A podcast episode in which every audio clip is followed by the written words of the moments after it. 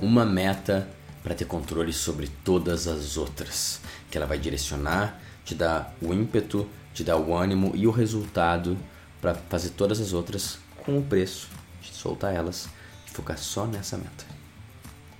Vamos descobrir qual que é essa única meta de ano novo.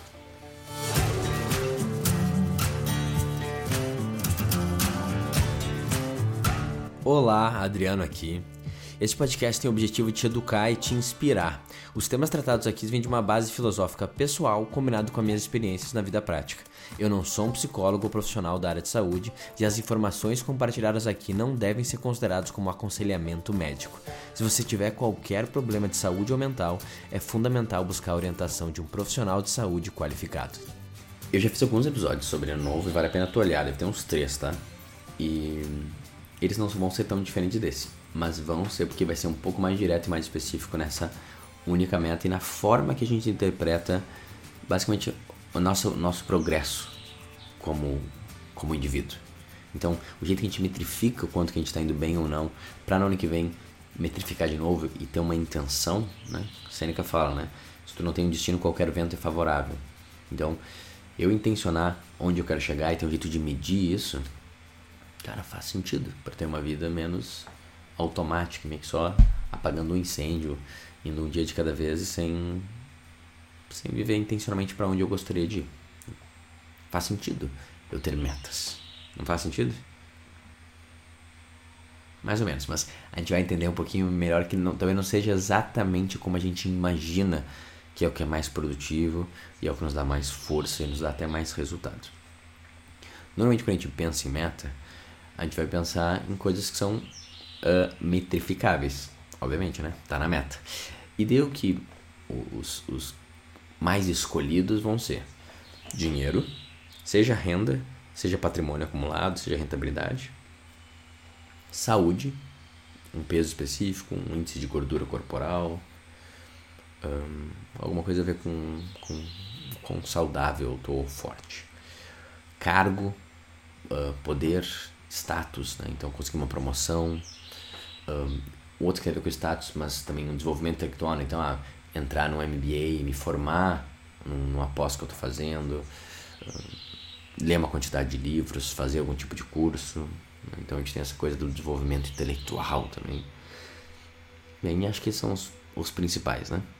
Às vezes tem a galera meio, meio fora da casinha que fala, ah, o cara é solteiro, ah, não, nesse ano eu vou ter um relacionamento. Que daí já é uma ideia bem perigosa, não dá para saber, mas também tem método de relacionamento, existe, né? Muito bem.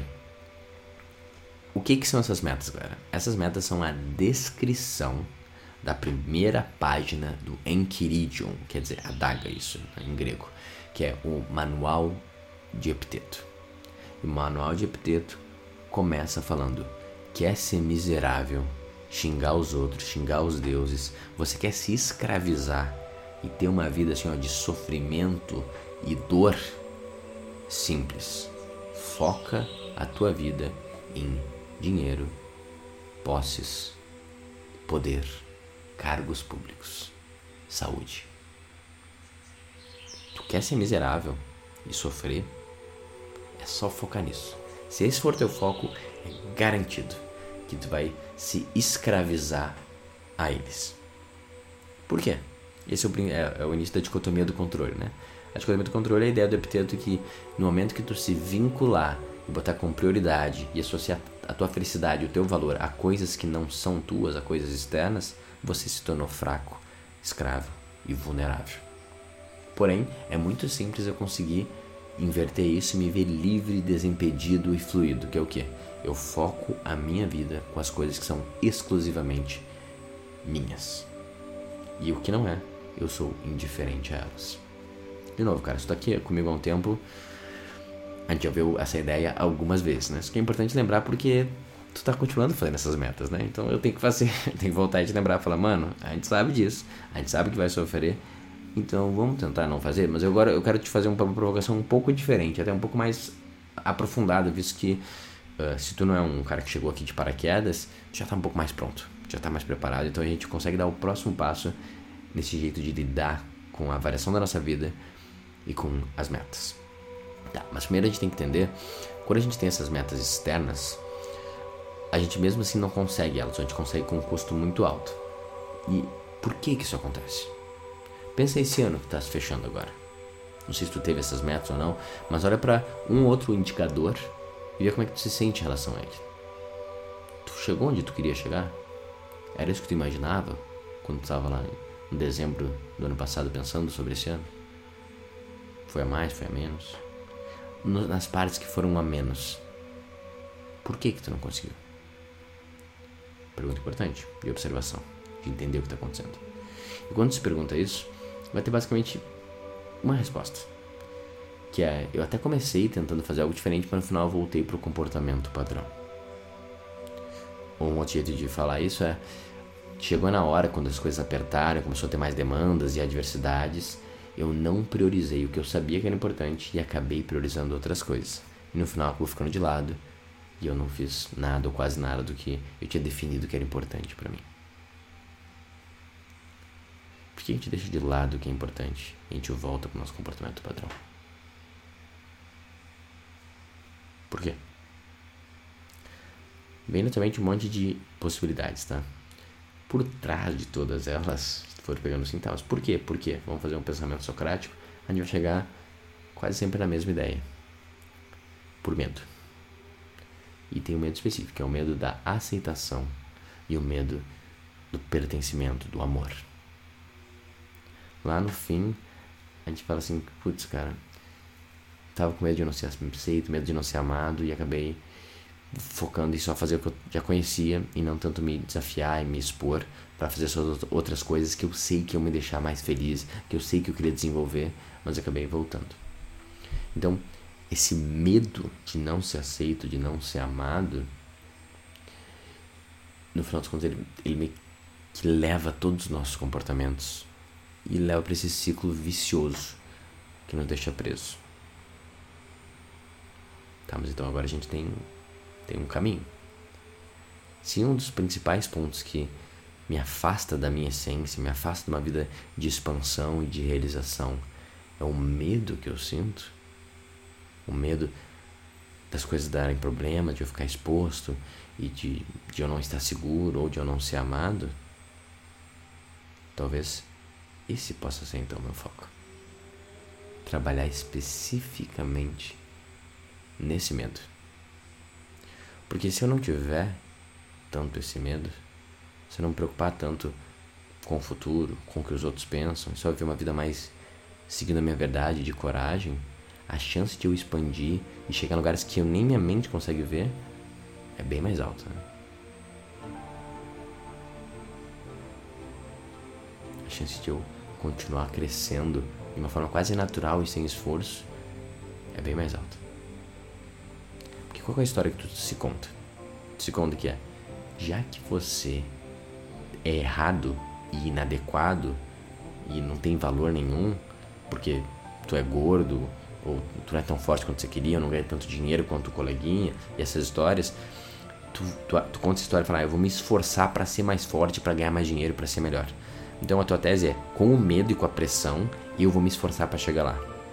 Qual que é a realidade, mano? Não funciona. Ela funciona meio que no curto e médio prazo, e, e sempre com um custo muito alto. E no final isso tu volta pro comportamento padrão, se lembra? Olha o que aconteceu esse ano, cara. Tu conseguiu uma outra coisa, mas várias outras não. Voltou pro comportamento padrão. Por quê? Medo. Então, o meu convite para ti agora é ser um pouco mais radical, cara. Tipo, a gente já tá aqui há um tempo, entendeu? Eu posso ser sincero contigo e acho que não tem por que tu continuar só vivendo no modo padrão como grande parte da sociedade. Acho que a gente pode mudar o nível e começar a vir pro jogo dos adultos mesmo.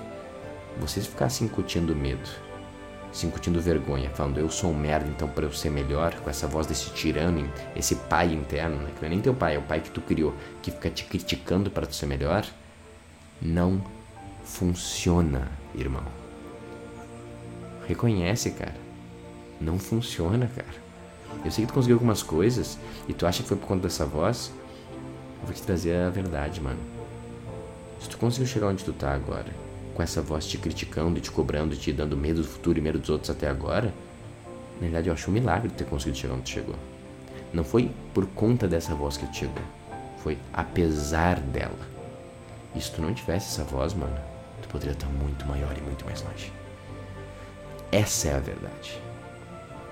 Por quê? Por trás dessa ideia, tem a ideia que tu não tem pai, que não tem sentido no universo e que você é um merda. E daí você vai se moldar e se trabalhar para quem sabe deixar de ser um merda e daí merecer a justiça, o lugar do céu e o amor do Pai.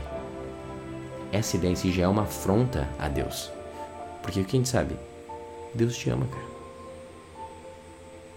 Deus te ama, essa é a verdade. Nesse instante, Ele te ama. Sabe o que eu tenho que fazer? Reconhecer esse amor. E daí quando tu reconhece esse amor e recebe ele, tu vai naturalmente fazer a ação mais correta. Tu não vai fazer por medo de não entrar no céu. O medo te leva para outro espaço, cara. O medo é a arma do outro amiguinho lá que quer te levar para um outro caminho, descendo uma espiral de destruição. Ele quer te separar e quer te aterrorizar. O antídoto é o amor. E se começar a soltar um pouco mais esse sentimento de inadequação, essa vergonha, esse medo do futuro, e começar só a conseguir se amar um pouco mais e amar a realidade, daí sim tudo pode mudar. E tu sabe que é verdade isso que eu tô falando, porque se for observar na tua vida meses, assim, um período dela, tu sente que mais expandiu e mais fluiu, e o, o, o contrário que sente foi mais difícil e mais custoso, sabe o que vai ter em cada uma delas? Onde tu mais fluiu é onde tu estava mais em paz contigo mesmo. Tava de alguma forma se amando mais e amando o que estava acontecendo. E o que tu mais sofreu e foi difícil, estava mais se criticando e mais se cobrando e mais de medo. É sempre o mesmo resultado. Quanto mais medo tu tiver, cobrança, crítica, ansiedade, no curto prazo tu até se corre mais para lá e mexe os pratinhos, mas tu vai ficar doente, tu vai machucar quem tá na tua volta e tu não vai conseguir nem chegar tão longe. Tua vida vai ser mais sofrida e vai ter menos resultado. Quanto menos medo e mais entregue, mais amor pela existência, pela realidade, por você mesmo que faz parte da realidade, mais fluir e mais expansão tu vai experienciar. Observa, mano. Tu sabe disso que eu tô falando.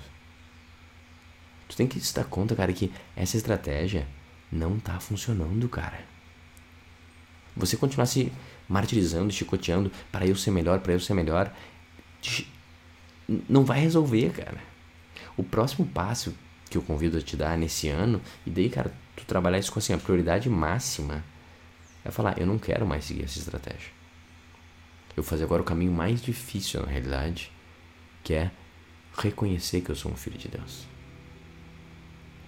Perceber como ele me ama, sentir esse amor que ele tem por mim. E nesse espaço de humildade, fluir em amor, não mais em medo. Sendo assim, agora a gente vai para o nosso tema. Qual que é a única meta que importa, cara?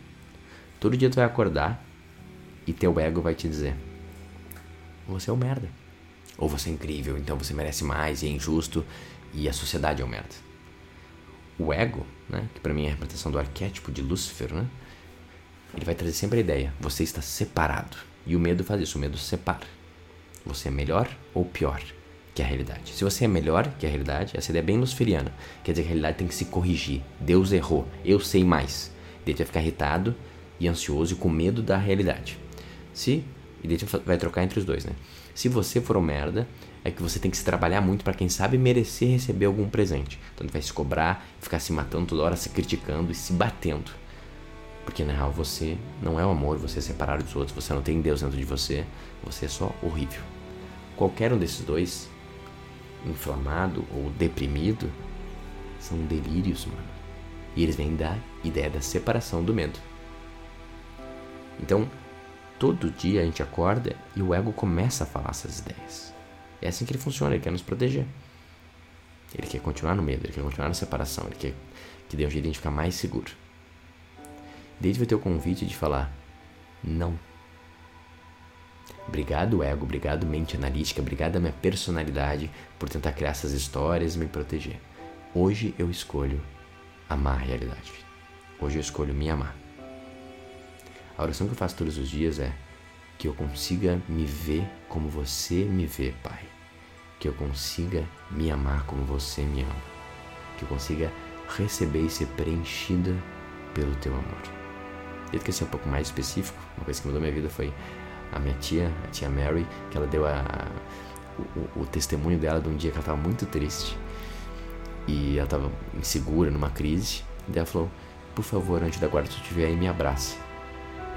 Eu achei tão forte essa imagem, quando ela falou, já meu coração aqueceu, que eu roubei essa ideia. Então todo dia eu ainda cumprimento falando: Pai Celestial, se tu estiver aí agora, se tu puder, mano, me abraça. E me ajuda a sentir o teu abraço. Agora já senti um pouquinho. É instantâneo. Se tu quiser, é instantâneo, mano. Por isso que a Capela Sistina, o homem, ele tá com o braço dobrado. Deus já esticou, entendeu? Deus já tá ali. No Bhagavad Gita a gente tem esse conceito também que a realidade de amor é soberana. É tipo, é uma camada de maia, uma camada de ilusão de separação. Mas entende? Eu não tenho que construir Deus. Deus já tá ali, o amor já tá ali. Eu tenho que só tirar a sujeira. E a todo instante eu posso pedir para eu sentir o amparo e o abraço e o amor, e tu vai sentir. Um pouquinho, mas cada vez mais. E daí quando tu estiver se amando integralmente e amando a realidade integralmente, um amor fati absoluto, tudo que acontecer e, e todo instante tu falar, eu amo a realidade, eu estou nela totalmente presente, cara, daí não tem nem como imaginar onde tu vai chegar. Porque daí tu não vai ter nem mais o controle. Tu vai ter, ser realmente o cachorro na carroça que está trotando alegremente no ritmo que Logos está te levando. Tu não precisa mais lutar, se proteger defender, porque tu está numa vida de entrega, de potência e de coragem. Só que entende? Para tu chegar lá e para tu bater a meta de Deus, que é a única meta que importa, não as tuas metas pequenas do ego, o trabalho necessário é voltar para ele, voltar, como o epiteto fala, para dentro, voltar para si e entregar esse indiferente para esses detalhes externos. E eu vou te falar, mano, isso não é uma tarefa fácil. Só que talvez, e esse é meu convite para ti, seja a única tarefa que importa. Eu tenho vivido com essa meta há alguns anos. Eu não consigo nem te descrever a quantidade de bênçãos e milagres que aconteceram nesse, nesse processo todo. E agora meu convite para ti é ser um pouco mais sincero, é realmente dar a minha verdade mais profunda para ti, porque não tem mais porque eu te poupar, eu acho que tu já tá pronto, se tu tá aqui comigo, né? Até, até essa hora desse episódio, provavelmente alguns, vários episódios que tu já viu antes. Eu falar assim, cara, se tu quiser mesmo, isso é só para quem quer mesmo. Vamos fazer diferente, mas vamos fazer radicalmente diferente. E vamos fazer que o foco da nossa vida seja a conexão com o algo maior. A única meta é tirar o que me afasta de Deus, tirar o que me separa, tirar o medo, tirar todas essas historinhas do ego e focar exclusivamente em hoje eu estou vivendo entrega maior. Eu estou sentindo a presença, eu estou sentindo a graça. Eu estou dando cada passo, sentindo o Espírito Santo dando passo comigo. Essa é a minha meta. No dia seguinte eu falo, hoje eu posso fazer um pouco mais. Cara, imagina o poder de todos os dias do ano que vier você ter essa intenção. E me disse que outra meta que tu vai precisar, cara.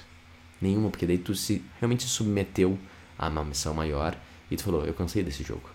Agora eu quero que você faça o que você sonhou para mim e eu vou aceitar integralmente o que for."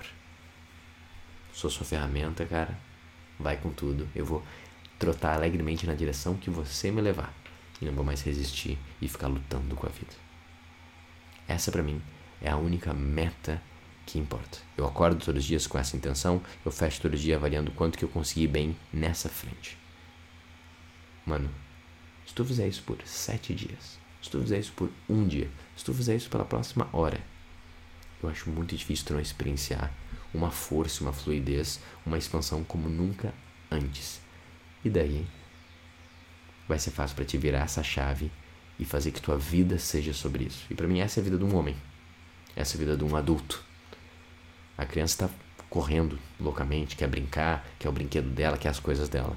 O adulto ele fala: Isso aqui não é nem para mim, é para outra coisa. E eu me entrego totalmente para essa outra coisa, para aí sim atingir uma felicidade muito maior que a felicidade das pequenas coisas do ego. Agora eu vou ser indiferente para essas metas pequenas e eu vou focar nessa única meta. Vamos tentar? Muito bem, cara, esse episódio foi tenso. Eu não tava pronto para meio que dar tanto assim, mas ele foi fluindo e eu senti que vocês precisavam. Então, reconhece esse presente, mano.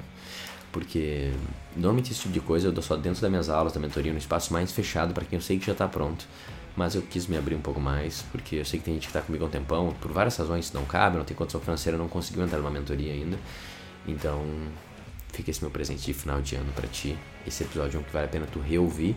E o meu pedido agora, então, em retorno é, se isso faz sentido para ti, mano, provavelmente faz sentido para mais pessoas que tu conhece já, que estão sofrendo, estão sentindo ansiosas. Então faz a tua boa ação do dia e ajuda a disseminar um pouco as minhas ideias e compartilha isso com o máximo de pessoas que tu acha que pode agregar valor.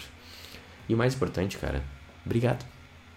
Eu, eu não conseguiria estar aqui e viver disso, e se essa a minha vida, eu, eu fazer essa vocação se não fosse por você que está aí do outro lado, vendo esses episódios até o fim, onde um monte de gente abandona, você ainda está aqui, porque você é um dos poucos, cara. Então, uh, de verdade, obrigado por estar tá me acompanhando, por estar tá junto, estar tá presente.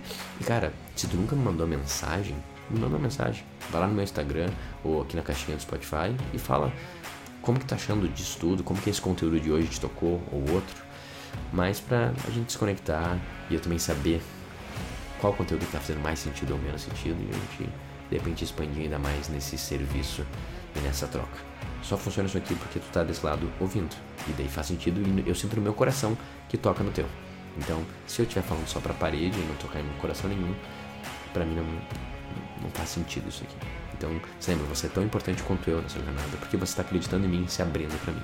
Então, obrigado de verdade, mano, pela parceria, pela troca. E cara, Vamos com tudo, que esse ano que vem vai ser o melhor ano das nossas vidas. Feliz ano novo!